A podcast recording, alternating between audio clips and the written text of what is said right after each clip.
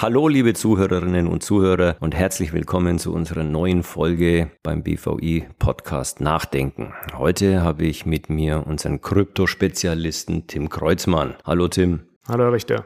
Das Thema Krypto nimmt ja immer weiter an Fahrt auf. Ich kann mich erinnern, wir hatten neulich auf LinkedIn einen Post, der hatte, ich weiß nicht, wie viele, Ant wie viele Antworten. Es ist also offensichtlich, gibt es eine Gemeinde von Krypto-Fans, die sich sehr mit dem Thema beschäftigen, weshalb wir uns gedacht haben, heute sollten wir auch mal über dieses Krypto-Thema sprechen. Anlass war ein Artikel von Ottmar Issing und Klaus Massuch in der FAZ, in dem die beiden Anfang Oktober heftig kritisiert haben, dass Spezialfonds künftig in Bitcoins investieren dürfen. Das war ja unsere Forderung, dass sie das dürfen. Wer steht jetzt auf dem falschen Fuß? Die beiden oder wir? Ja, wir haben natürlich äh, recht. Das ist, glaube ich, auch zu erwarten jetzt bei der Antwort. Für uns ist es wichtig, dass Fonds in dieses Segment auch investieren können. Hier geht es nicht darum zu entscheiden, ist das eine sinnvolle oder eine risikoreiche Anlage. Hier geht es schlicht darum, das Segment der Kryptowährung für uns zu erschließen. Und Hintergrund ist hier einfach, dass andere Mittel des Zugangs bestehen, die Direktanlage oder auch eine Verpackung in Zertifikate und folgerichtig muss auch hier die Fondsindustrie Zugang bekommen. Und ja, genau. Es geht also letzten Endes auch um Chancengleichheit, um Waffengleichheit bei den Möglichkeiten in Kryptowerte zu investieren. Und jetzt eine Grenze von bis zu 20 Prozent Anlagen in Kryptowerte, in Spezialfonds, das ist ja auch jetzt wirklich nicht zu viel. Wir reden ja hier über institutionelle Anleger. Genau, und es ist immer auch eine Maximalgrenze. Es verleitet ja niemand, diese Grenze auszuschöpfen. Und wir müssen ja auch sehen, dass Anleger selbst auch reguliert sind. Also nur weil die Fondshülle etwas ermöglicht, heißt das noch nicht, dass ein hochregulierter Anleger das völlig ausschöpfen wird. Eben, und außerdem hören wir ja jetzt von anderen Auflegestandorten, wie beispielsweise aus Luxemburg, dass die also durchaus mit einem gewissen Neid jetzt nach Deutschland schielen und auf die Möglichkeiten schauen, die es hierzulande gibt. Genau, wir haben hier einen ähm, Wettbewerbsvorteil und äh, die internationale Presse äh, hat das auch anerkannt, was hier in Deutschland passiert. Und es geht einfach darum, Freiräume zu schaffen. Jeder, jede KVG äh, mag dann überlegen, in Zusammenarbeit mit dem Kunden, wer das nutzt. Genau, also es war schon richtig, dass im Fondsstandortgesetz hier Deutschland sehr fortschrittlich in der Fondsgesetzgebung ist. Und wir werden mal sehen, wie sich das jetzt entwickelt. Wir reden von Kryptowerten, wir reden von Kryptowährungen. Wo liegt da der Unterschied? Kryptowerte das ist eine Definition, die eigentlich aus dem KWG, aus der Geldwäsche kommt. Und die Kryptowährung ist zwar hier drunter zu fassen, die Kryptowährung ist aber kein technischer Begriff, den die Regulierung verwendet.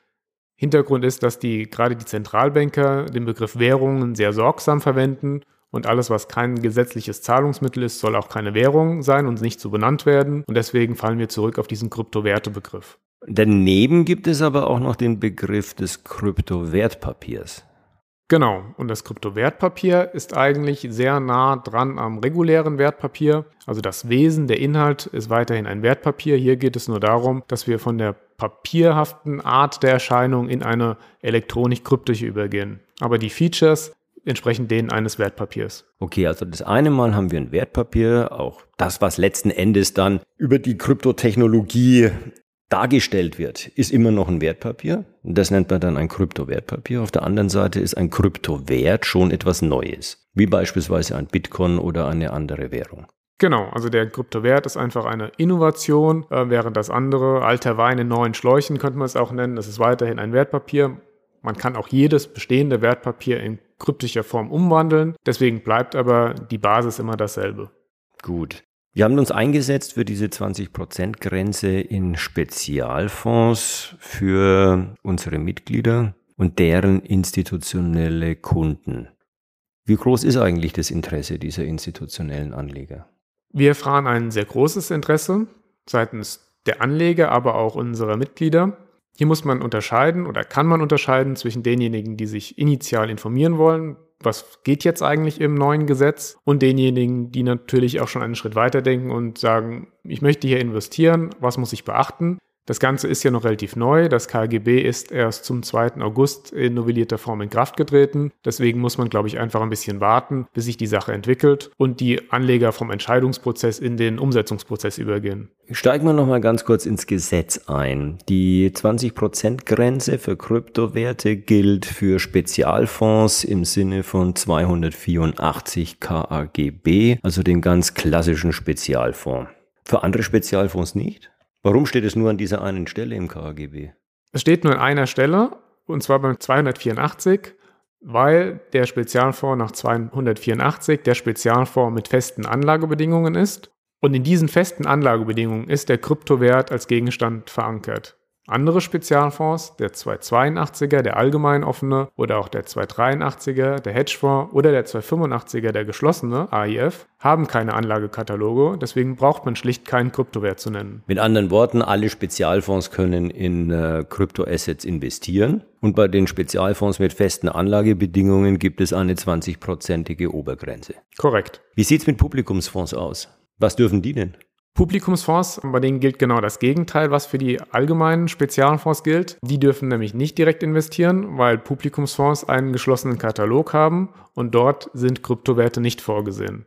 Das heißt, der Privatanleger kann nicht in Kryptowerte investieren. Schade, oder?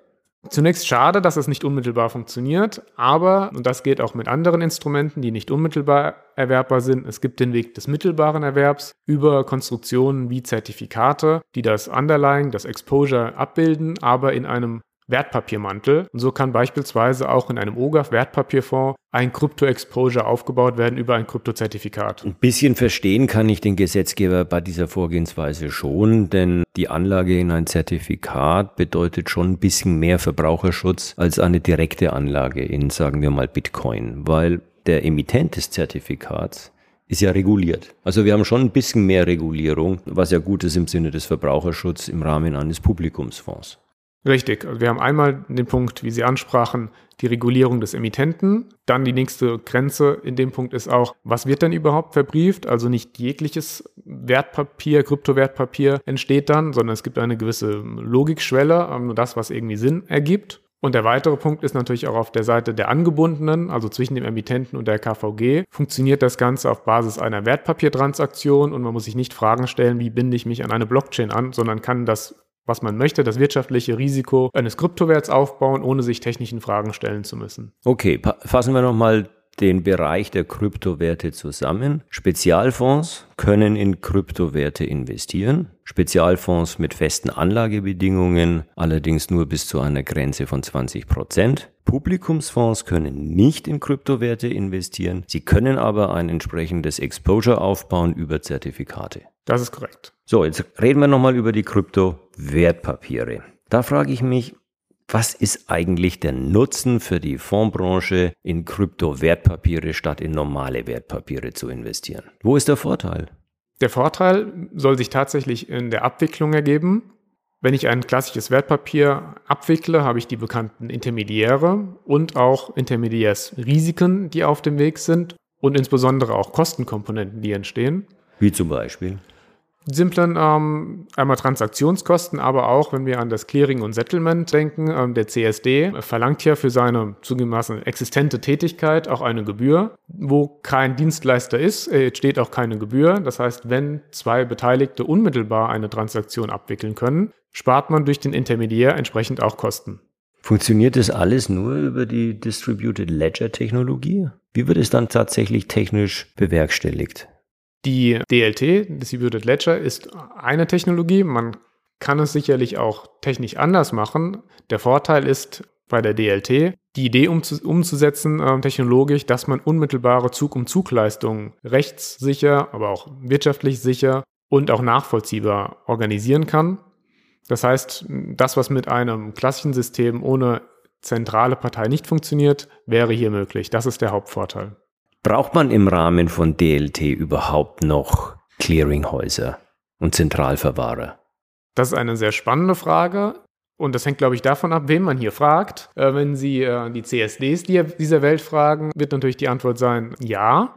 Die Frage ist natürlich, was ist die Daseinsberechtigung? Und wenn ich das gleiche Maß an Sicherheit und Komfort für die Marktbeteiligten ohne einen Intermediär wie ein CSD operativ bewerkstelligen kann, muss sich diese Person natürlich schon äh, die Frage stellen. Parallel dazu gibt es natürlich auch regulatorische Vorgaben, also einen CSD auszuklammern, ohne das Platzett des Regulierers wird nicht funktionieren. Ja, natürlich. Der CSD steht ja in einigen Regelwerken im Zentrum. Die Frage ist nur, ob man die Funktion des CSDs technisch nicht anders darstellen kann. Und dann wäre er unter Umständen redundant. Was Kostenersparnisse bedeuten könnte. Also ich kann mir durchaus vorstellen, dass sich da in den nächsten Jahren im Bereich Clearing und Settlement durch neue Technologie einiges entwickelt. Sie sprachen Regulierung des Kryptomarktes an. Da ist ja noch nicht viel reguliert. Haben wir da Regulierungslücken? Ja, tatsächlich ist da noch viel in der Entwicklung oder viel äh, Risiko, was unsere Mitglieder auch äh, gar nicht gut und sinnvoll finden, weil unsere hochregulierte Industrie letztlich auch regulierte äh, Counterparties braucht, um hier im Interesse der Anleger halt auch vorsichtig zu wirtschaften. Und in diesem Bereich sticht jetzt die EU-Kommission mit dem Regulierungsvorschlag der MiCA, der Markets in Crypto Assets Regulation Fonds, die dem Ganzen ein bisschen mehr Ordnung verschaffen will. Was steht denn da drin? Was wird denn da geordnet? Gegenstand der Mika ist insbesondere ähm, einen umfassenden Regulierungsschirm über alle Krypto-Servicer, also Dienstleister im Krypto-Kontext zu schaffen und auch und zu diesen Krypto-Dienstleistern gehören einmal die Verwahrer von Kryptowerten, aber auch beispielsweise Plattformen, die den Handel, ich verwende bewusst jetzt nicht den Begriff der Kryptobörse, weil das eine MIFID-Diktion ist, sondern entsprechende Plattformen zum Austausch, zum Kauf und Verkauf von Kryptowerten, die bislang jenseits der Regulierung stehen und dadurch natürlich auch ein Manko haben, was Marktmissbrauchsschutz angeht. Also Mika ersetzt die MIFID, die nur für Wertpapiere gilt, im Bereich der Kryptowerte. Jein, das ist, ich würde sagen, es ist eine Art Komplementierung des bestehenden Werkes und überall da, wo Schnittmengenfragen sind, gibt es auch den Vorteil, bei hybriden Konstruktionen natürlich entweder in das eine oder in das andere zurückzufallen, jedenfalls aber nicht im regulierungsfreien Raum zu bleiben. Ja, also letzten Endes die Lücken, die in MIFID geblieben sind für Kryptowerte, müssen ja irgendwie geschlossen werden und das ist jetzt der Anlauf, der mit Mika versucht wird. Genau, und hier ist die EU-Regulierung tatsächlich auch ein globaler Vorreiter gewesen. Die Mika ist ja schon länger in Diskussion, noch nicht abgeschlossen, aber auch hier schaut äh, die Welt interessiert auf das, was die Kommission hier produziert. Wie weit ist Mika schon? Die Mika wird voraussichtlich ähm, sehr zeitnah in die Trilogverhandlungen einsteigen. Noch das dieses heißt, Jahr. Das heißt, wenn es gut geht, dieses Jahr, also nächstes Jahr wird es sehr spannend, was dabei rauskommt. Gut, wir haben jetzt gesprochen über Kryptowerte, wir haben gesprochen über Kryptowertpapiere. Jetzt lassen Sie uns nochmal sprechen über Kryptofondsanteile. Ein Kryptofonds. Was ist jetzt ein Kryptofonds? Ist ein Kryptofonds ein Fonds, der ich sage mal, kryptifiziert ist, wo also letzten Endes die Verpackung, die Hülle in elektronischer, in DLT-Technologie verwahrt wird oder begeben worden ist? Oder ist es ein Fonds, der in Kryptowertpapiere oder Kryptowerte investiert? Für uns ist das Verständnis, dass es letzteres ist. Das heißt, ein Fonds, der investiert in Kryptowerte. Man kann das analog betrachten zu einem Aktienfonds. Da ist auch Name Programm ein Fonds, der in Aktien investiert. Das sagt nichts über die Hülle aus. Deswegen soll ein Kryptofonds auch ein Fonds mit einem Krypto-Exposure sein. Ja, also kein Fonds, dessen Anteile auf einer Blockchain existieren, sondern ein Fonds, der wirklich in Kryptoassets investiert. Richtig. Diese Fonds, die mit Krypto-Fondsanteilen dann ausgestattet sein werden, wir warten hier auch noch die finale Verordnung. Der Entwurf liegt bereits vor. Ein Fonds, der eben Krypto-Fondsanteile emittiert, wäre dann nach unserer sprachlichen Differenzierung ein DLT-Fonds. Lassen Sie uns zum Abschluss nochmal auf die ähm, Einleitung unseres Gesprächs zurückkommen, nämlich auf den FAZ-Artikel von Issing und Massuch. Es sind ja zwei Notenbanker beziehungsweise Ex-Notenbanker und es ist natürlich nicht verwunderlich, dass die Konkurrenz für die Währungen scheuen. Und da werden ja Argumente bemüht wie Verbraucherschutz oder sogar Nachhaltigkeit, weil ja das Mining von Bitcoins sehr energieaufwendig ist. Ist das eine mehr oder weniger durchsichtige Strategie, um diese Kryptowährungen in Misskredit zu bringen? Ja, meines Erachtens schon. Als ersten Punkt muss man sagen, es ging hier sehr stark um Bitcoin und dort gibt es im Rahmen des Minings auch Fragen zum Energiekonsum, aber es gibt ja auch eine Vielzahl anderer Kryptowerte und wir haben ja die Forderung aufgestellt, diese Kryptowerte in Toto zugänglich zu machen machen, also über 2000 weitere Werte. Das ist der erste Punkt. Und der zweite ist, dass natürlich eine Zentralbank als Monopolist der Fiat-Währung schon sich Gedanken machen muss, ähm, wie zukünftige Geldmengensteuerung, Inflationszielerreichung durch solche nicht mehr dem Einfluss unterliegenden Werte beeinflusst wird. Und wenn man das, das Dreieck zwischen Euro, Dollar und Yuan betrachtet, das ist schon kompliziert genug, hier Ausgleich zu finden. Wenn man das mit dezentral gesteuerten 2000 weiteren Währungen versucht, wird es durchaus komplex. Naja, man hat ja gesehen, wie groß die Aufregung war, als Facebook Libra angekündigt hatte. Da war ja schon einiges los. So, ich denke, das war's für heute. Ganz herzlichen Dank, Herr Kreuzmann, und Ihnen, liebe Zuhörerinnen und Zuhörer, auch herzlichen Dank für Ihre Aufmerksamkeit und bis zum nächsten Mal.